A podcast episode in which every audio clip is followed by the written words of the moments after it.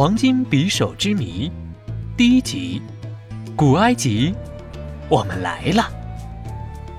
波波城迎来了史上最高规格的历史文物展览——古埃及珍宝展。开展的当日，小泼猴、哼哼猪、龙小白和河马憨憨四位小伙伴早早的就来到了波波城历史博物馆。博物馆门前人潮涌动，盛况空前。狮子市长发表了一个简短的讲话，高度赞美了古埃及文明的辉煌灿烂。其实啊，利用全息成像技术，这些文物可以随时摆放到世界各地的展馆里，甚至出现在你家的全息头像仪面前，但都远远比不了亲眼看到文物的震撼。哇，快看，这个就是纳尔迈调色板。这块盾形石板距今已经五六千年了呢，上面刻有蝎子王的权杖呢。传说就是这个纳尔迈王统一了埃及。嗯，还有这个罗塞塔石碑，上面刻着密密麻麻的像小蝌蚪一样的文字，就是失传千年的埃及象形文字吧？哼住，你上这边来，这双图特摩斯三世穿过的金拖鞋，像不像你爸爸的人字拖？哈 哈埃及国王好有钱啊！哼哼猪这个时候啊。正眨巴着圆溜溜的大眼睛，一动不动盯着一旁的壁画，完全没听见小泼猴在说什么。龙小白则聚精会神地看着都灵梭草纸，这种用埃及特有植物做的古籍书，上面记载了古埃及的文明历史。咦，憨憨呢？大家发现憨憨不知什么时候脱离了四人小队，不见了踪影。三人连忙在展馆内四处寻找，他们走过一些陈列的木乃伊，看到憨憨在一个玻璃柜前呆立着，正目不转睛地朝里面看。他这是发现了什么惊人的东西呢？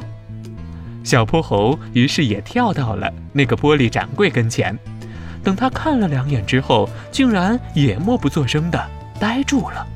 走在后面的哼哼猪和龙小白于是更加奇怪了。等他俩走到近前，发现玻璃柜里摆放着的是一把匕首，装匕首的鞘还有匕首的柄都是用金灿灿的黄金制造的，上面有着精美的纹饰，其中刀柄的末端还镶嵌着水晶。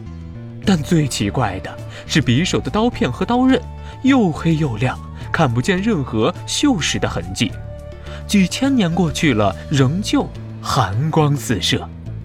在他旁边的小牌上写着：“此匕首陪葬于图坦卡蒙墓中，刀刃为陨铁锻造，其中含有不明元素。”哇，竟然这么神奇！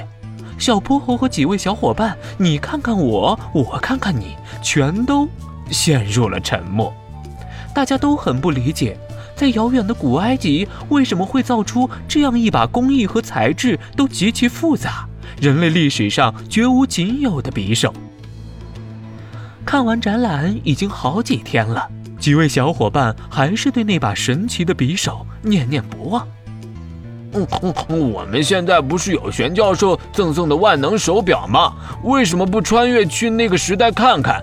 说不定能解开这把黄金匕首的谜团呢。他们于是把想法告诉给了玄教授，玄教授表示一万个支持。只是嘱咐他们：“你们是去了解真相，所以到了那边，言语和行动一定要保持低调，不要惊动了当时的人。”咕噜咕噜。小泼猴严肃地点了点头，然后在手表上调整好了到访的时间。